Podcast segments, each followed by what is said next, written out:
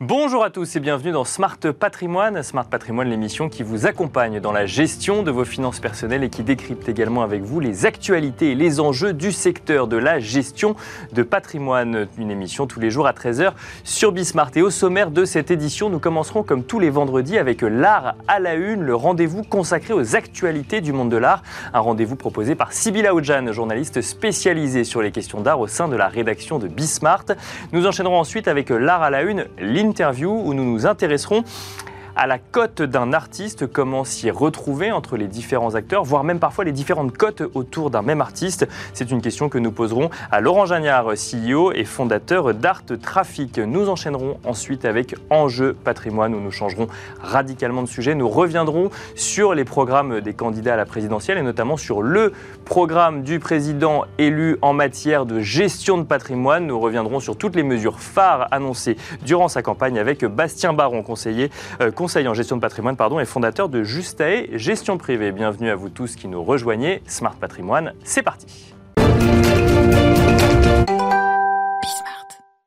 Nous commençons donc avec l'art à la une, le rendez-vous dédié aux actualités du monde de l'art, euh, donc dans Smart Patrimoine, un rendez-vous euh, proposé par Sybille Aoudjan, journaliste spécialisée sur les questions d'art au sein de la rédaction de Bismart. Bonjour Sybille. Bonjour Nicolas. Alors, euh, bah, on va passer en revue les actualités du monde de l'art cette semaine et on commence par une actualité qui nous vient des États-Unis. New York dérégule les ventes aux enchères, Sybille. Voilà, c'est une nouvelle assez étonnante, assez brusque parce que New York a appliqué une modification de la, la, régulation qui concerne les ventes aux enchères. Donc dans la mesure phare, c'est à partir du 15 juin prochain, les commissaires-priseurs n'auront plus besoin d'une licence spécifique pour vendre leurs biens.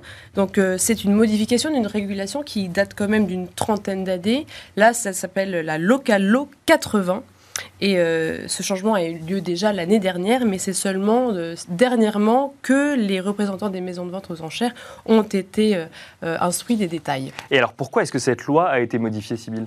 Alors les responsables de la ville prônent un allègement des règles, notamment pour fluidifier le business après le Covid, voilà, qui a pu un peu ternir les échanges.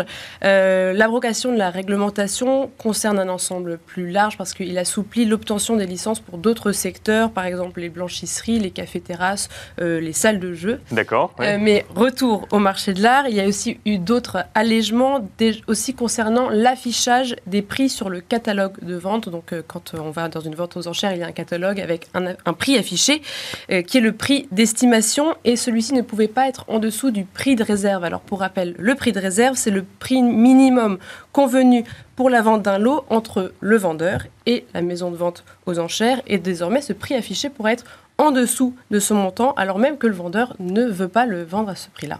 Et alors, si on s'intéresse maintenant à, la réaction des acteurs du marché de l'art, une réaction plutôt positive ou négative à euh, cette ah, évolution de réglementation? Les avis sont plutôt négatifs, euh, effectivement, parce que ça ne va pas aider un marché qui traîne déjà une réputation d'opacité, voilà, à le rendre plus transparent. Et donc, dans leur communiqué, Christie, Sotheby's et Philips disent qu'ils continueront sûrement à appliquer les exigences de l'ancienne réglementation.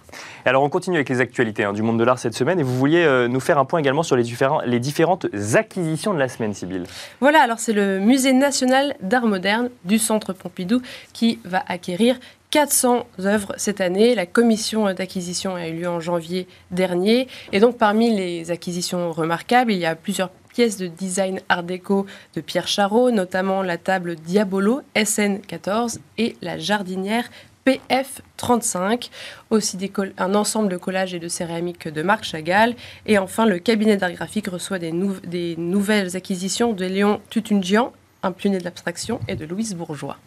Alors là, on parle de, effectivement d'artistes décédés. Est-ce qu'il y a également des artistes contemporains, des artistes vivants? Oui, concernant la création contemporaine, le euh, Centre Pompidou acquiert une œuvre de Vincent Biouliès, qui est un membre fondateur du mouvement Support Surface, avec un tableau de peint en 1983 qui s'appelle Les barricades mystérieuses.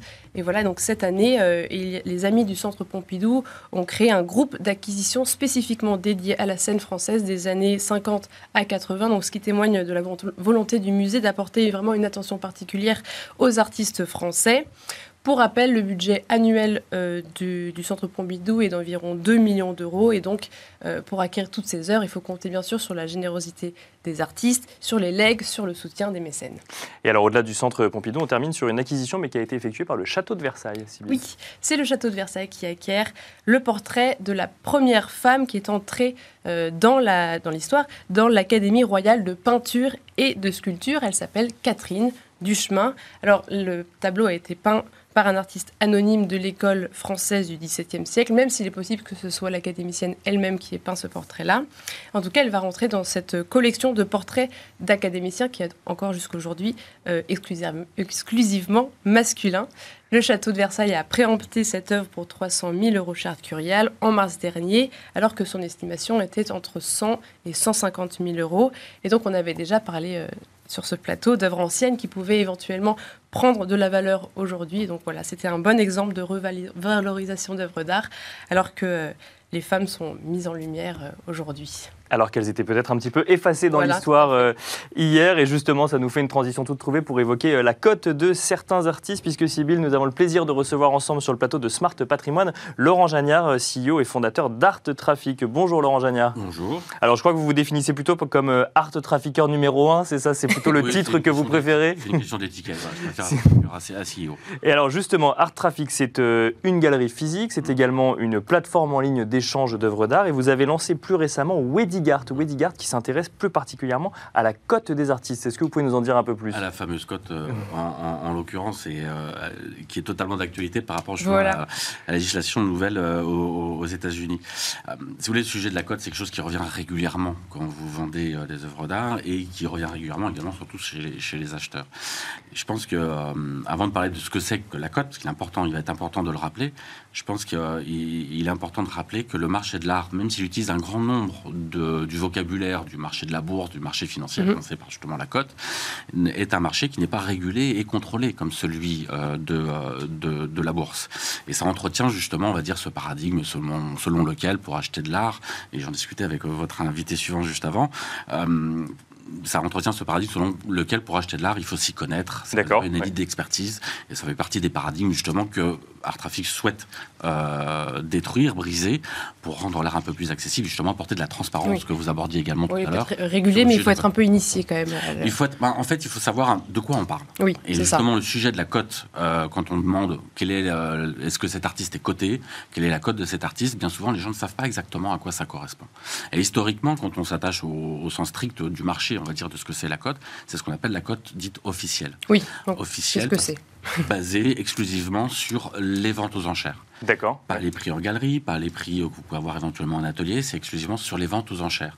Donc ce qui implique beaucoup de choses, ça implique que bah, pour avoir une cote, il faut avoir été vendu au moins une fois en vente aux enchères. Ce qui n'est pas le cas de tous les artistes. Ce qui n'est pas le cas de, tous les artistes. Ce qui est encore moins le cas, c'est que pour que cet indice soit fiable, bah, il faut qu'il y ait eu un certain nombre de ventes réalisées euh, pour avoir suffisamment de données finalement pour avoir un indice qui soit fiable. Euh, et puis idéalement également des données qui soient à la fois internationales, que l'artiste ait été vendu dans plusieurs mhm. ventes aux enchères, et puis idéalement récemment également. Donc finalement c'est un, indice euh, qui est historique, mais qui ne concerne qu'un tout petit pan euh, des artistes, et en particulier plutôt le haut du marché, euh, pour que ce soit vraiment un indice fiable euh, et on va dire surtout un indice qui soit cohérent et intéressant pour quelqu'un qui veut simplement acheter de l'art. Donc la cote, c'est un indice c'est ce que vous nous dites. Si quand on parle de la cote d'un indice, c'est d'un cote d'un artiste, pardon, c'est un indice qui va nous expliquer si ça vaut tant. Et je caricature, hein, mais ça veut dire que si une toile est vendue 20 000 euros, ça veut dire que sa cote c'est 20 000 euros. Si demain elle est vendue 40 000 euros, ça veut dire que sa cote elle passe automatiquement à la moyenne des deux. Ça Ça va pas être aussi immédiat si vous voulez, euh, parce que euh, encore une fois, il faut qu'il y ait plusieurs ventes aux enchères et que l'on regarde justement quelles ont été les ventes aux enchères euh, pratiquées pour se dire est-ce que c'est un, un, coût exceptionnel? Parce que là il y avait un collectionneur en particulier qui voulait cette œuvre-là et qui du coup a fait monter la cote. C'est le principe de la cote. Il faut qu'il y ait au moins deux personnes dans la, dans la salle qui sont intéressées pour faire monter, faire monter le prix. Euh, et, euh, puis en même temps, il faut savoir que la cote dite officielle dont on parle là, parce qu'on va pouvoir en parler d'autres, euh, c'est une cote, c'est une information qui est payante, c'est-à-dire qu'elle n'est pas accessible auprès de tout le monde. Il faut prendre soit un abonnement, soit un forfait auprès d'un site comme ArtPrice ou. En tout cas, il faut faire de nombreuses recherches pour pouvoir. En tout ben, il faut avoir un bon tableur Google si vous, oui, voilà, bon tableau Excel, un bon Google, et effectivement aller chercher des informations, aller dans des galeries, dans des foires. À partir du moment où on s'intéresse à un artiste, c'est relativement effectivement complexe. Et encore une fois, si on parle de la cote officielle, c'est une donnée qui est, euh, euh, on va dire, qui ne concerne qu'un tout petit pan du marché, euh, pour que ce soit vraiment une donnée qu'il faut intégrer dans, dans une logique patrimoniale, si on est dans une mm. logique d'investissement, de se dire, OK, est-ce que c'est un bon investissement? Parce que finalement, derrière la question, est-ce que cet artiste est coté? C'est le, vrai sens de la question, c'est quelle est la valeur un bon investissement? bien sûr. Alors du coup, vous avez créé donc Art Traffic et Wedigard. Est-ce que vous pouvez déjà nous détailler euh, quelles sont les différences entre les deux et pourquoi vous avez créé ensuite Wedigard? Alors Art Traffic, c'est vraiment la première étape euh, depuis qui s'est créé depuis six ans. Euh, notre baseline depuis le départ, c'est l'achat d'art décomplexé. C'est justement cette ambition de briser ce paradigme selon lequel acheter de l'art serait réservé à une élite d'initiés ou à une élite financière c'est forcément trop cher. Euh, ce, qui est, euh, ce qui est faux, et on en fait la démonstration. Et donc pour ça, en fait, on a fait une étude de marché pour regarder quels étaient les freins finalement de beaucoup de personnes euh, pour ce qui était d'acheter une œuvre d'art. Et Art Traffic, du coup, arrive avec des propositions pour lever ces freins. Mhm. C'est pour ça que, par exemple, on a lancé, et ça, on est les seuls à le faire encore aujourd'hui, la première garantie de rachat pendant 5 ans au prix d'achat. Parce que les gens ont peur de se tromper. C'est ça un des freins euh, qui, qui, empêche d'acheter de l'art. Ont peur de se tromper, ils, ont, peuvent avoir aussi envie de changer de, goût, euh, voilà, euh, ils ont envie de changer leur décoration. Et quand vous achetez une œuvre d'art et que vous mettez 3 000, 10 000, 15 000, 20 000 euros, si vous avez envie de changer, le sujet est comment je fais derrière pour éventuellement la vendre, la revendre, et à quel prix. C'est pour ça qu'on a également lancé un service entre notre communauté, c'est pour ça qu'on est d'ailleurs art trafficker, un service de revente entre particuliers. Le euh, oui, oui, tout simplement. Parce qu'aujourd'hui, vous voulez vendre une œuvre, euh, une œuvre d'art que vous avez chez vous. Alors bien sûr, vous pouvez la vendre aux enchères, mais euh, voilà, il faut aller dans la bonne vente pour que vous ayez la bonne population, pour essayer d'en tirer un bon prix et espérer qu'il y ait deux personnes dans la salle qui soient intéressées. ou alors après, bah, vous pouvez essayer de trouver un ami à, qui vous allez vendre l'œuvre parce qu'il va l'aimer et vous allez lui faire un prix d'ami. Il y a sur, tout un pan du marché, encore une fois, il y a voilà, si vous avez un Picasso, toutes les maisons de vente vont se battre pour l'avoir. Si vous n'avez pas un Picasso, ça va être un peu plus compliqué. Et donc, on a créé ce service justement pour rendre service à notre communauté, euh, pour pouvoir également revendre entre eux et donner une seconde vie à une œuvre d'art qui va plaire à quelqu'un. Un, mot peut-être sur Wedigard, justement, pour faire le lien ensuite avec la cote Alors, si vous voulez, Wedigard, c'est l'étape supplémentaire, justement, c'est que, le, si vous voulez, la, nouvelle génération des acheteurs euh, d'art, les nouveaux collectionneurs, aujourd'hui demandent une transparence au niveau du marché. Et, euh, et justement, on sait que la cote officielle, ensuite, elle est éminemment manipulée et manipulable. Euh, ce serait un peu, loin, un peu plus long à expliquer, un peu plus technique. Euh, et, euh, et, il n'existe pas, justement, d'indicateur basé sur les prix réels du marché. Il existe, encore une fois, la cote officielle. Il y a une cote qui s'appelle ICAC, mais qui est une cote déclarative par les artistes. C'est-à-dire qu'ils vont sur le site internet, ils déclarent leur, leur titre. Donc, on est sur une cote déclarative. Mais il n'y avait pas d'indicateur général. Et c'est pour ça qu'on a créé justement Woodyguard, c'est pour apporter cette transparence. Mhm. Avec un indicateur particulier bah, si vous voulez, il y a deux services. Le premier service, c'est que vous êtes intéressé par un artiste. Vous n'avez pas besoin d'aller euh, sur 2, 3, 4, 5, 6 sites. Dans Woodyguard, dans l'application, vous trouvez l'ensemble des œuvres disponibles actuellement à la vente sur Internet. Ça vous permet de suivre l'artiste, vous êtes informé, etc. Donc c'est vraiment un moteur de recherche. On indexe le contenu que l'on trouve sur Internet en termes d'œuvres en vente par artiste.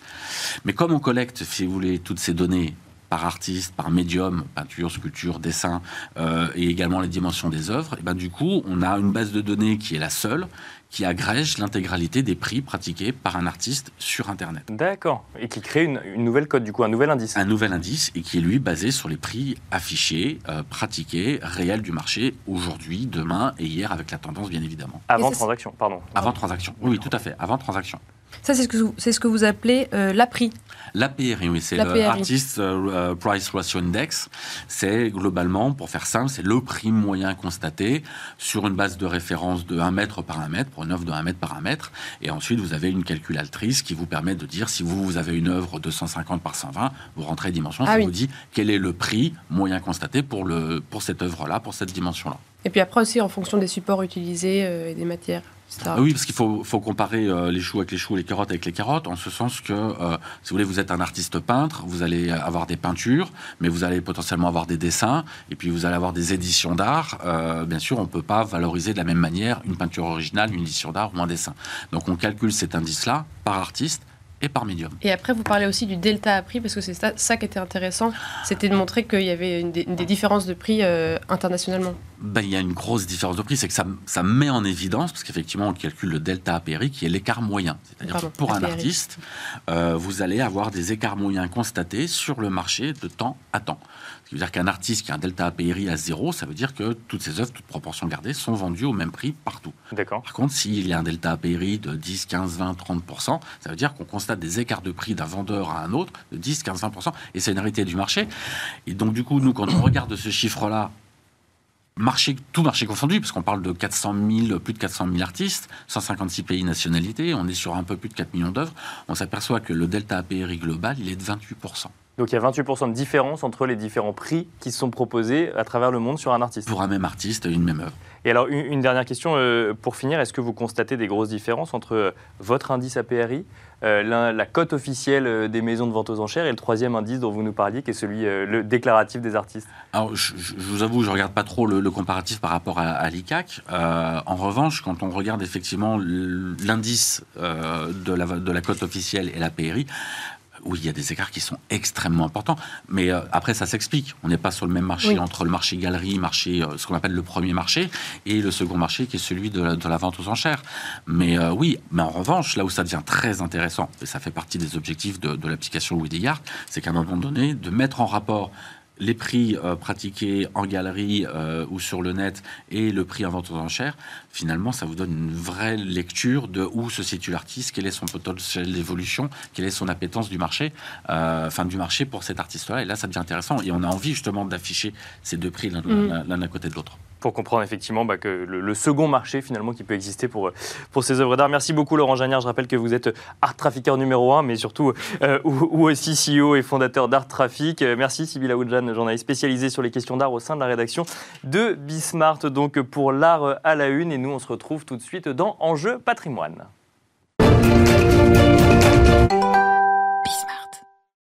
Et nous enchaînons à présent avec Enjeu patrimoine, un enjeu patrimoine consacré au programme du président élu en matière de gestion de patrimoine. À présent que ce président est élu et avant évidemment euh, les législatives, on peut légitimement penser qu'une partie du programme sera appliquée. Cela va donc vous aider à vous projeter dans ces éventuelles modifications en matière de fiscalité, en matière d'investissement, en matière d'épargne ou encore en épargne de retraite. Pour décrypter tout cela, nous avons le plaisir d'être en plateau euh, donc sur le plateau de Smart Patrimoine avec Bastien Baron, euh, conseiller en gestion de patrimoine et fondateur de Justae Gestion Privée. Bonjour Bastien Baron. Bonjour Nicolas. Bienvenue donc sur le plateau de, Smart Patrimoine. On va essayer de passer en revue un peu toutes les annonces, qu'elles aient été marquées directement dans le programme ou qu'elles aient été annoncées lors d'interviews euh, ou autres. On peut peut-être commencer par le volet qui intéresse le plus les gens en ce moment, le volet fiscalité. On est en pleine période de déclaration euh, fiscale. Il y a des choses qui changent. Et puis comme on est sur un président réélu, il y a des choses qui ne changent pas également. On peut peut-être commencer par ça. C'est-à-dire que pas de retour de l'ISF, on reste sur l'IFI, globalement, ça, ça, ne va pas ça ne va pas bouger. Exactement, en fait, il y avait une grosse partie du premier quinquennat qui avait été orientée sur la, sur la fiscalité. On avait eu effectivement euh, l'ISF, donc l'impôt sur la fortune, qui avait été modifié pour être orienté uniquement vers l'immobilier, donc mhm. vers l'impôt sur la fortune immobilière. Bien sûr. Aucun changement à venir là-dessus. Normalement, en tout cas, on n'en a pas du tout parlé. Euh, deuxième gros sujet, c'était l'impôt sur les sociétés. Bien sûr, oui. Euh, qui était à 33 un tiers, qui a basculé vers 25%, qui devrait aussi rester à 25%. Et enfin, il y avait la partie flat tax. Bien sûr, qui, a, été un peu mise en péril d'ailleurs à certains moments par certains candidats. Et finalement, on restera sur une flat tax pour l'impôt sur les plus-values. Voilà, Emmanuel Macron n'en a pas du tout euh, reparlé. Donc je pense qu'on va rester sur, sur 30% aussi. Donc ce qui est une bonne chose, en fait, c'est ces trois points-là.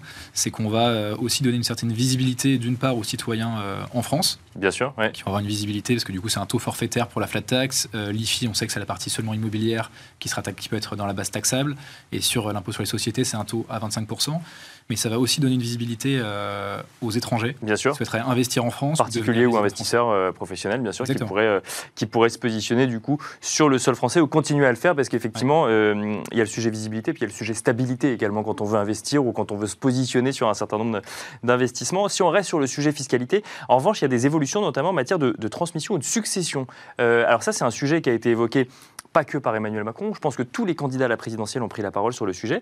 Et euh, là, l'idée, c'est de réduire finalement euh, le, la fiscalité sur les successions, ou alors en tout cas d'augmenter le montant qui va permettre d'avoir euh, une réduction de la fiscalité. Exactement, il y a eu deux pans en fait qui ont été discutés.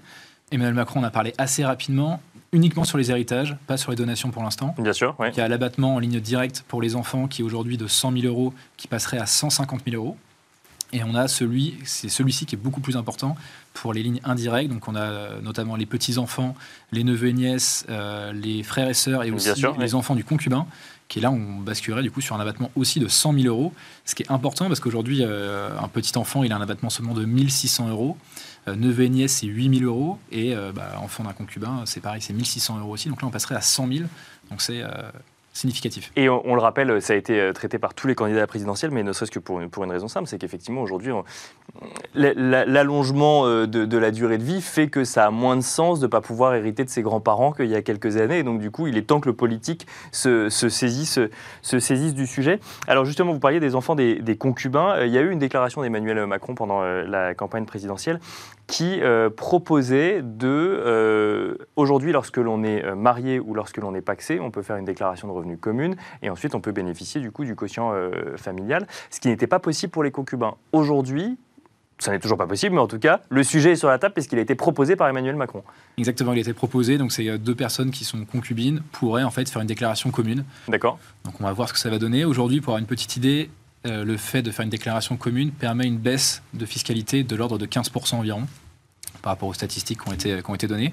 Donc on verra comment ça va se passer. C'est un petit peu compliqué à mettre en place, je pense. On peut penser qu'il y a pas mal de billets qui peuvent être réalisés avec euh, des colloques ou autres qui peuvent dire qu'ils sont D'accord. Donc euh, Bien sûr. Parler, parce qu'il n'y a pas de preuve effectivement d'union entre deux personnes. Oui, oui d'accord. Donc c'est pas, pas évident, je pense, à mettre en place, mais en tout cas voilà, ça a été, ça a été discuté. Donc le professionnel euh, de, la gestion de patrimoine que vous êtes dit attention, il y a l'idée et puis après il y a la réalisation et dans le, dans le concret ça risque d'être un petit peu plus compliqué. Oui, tout à fait. Je pense que le, vrai point il est plutôt sur la partie héritage. D'accord.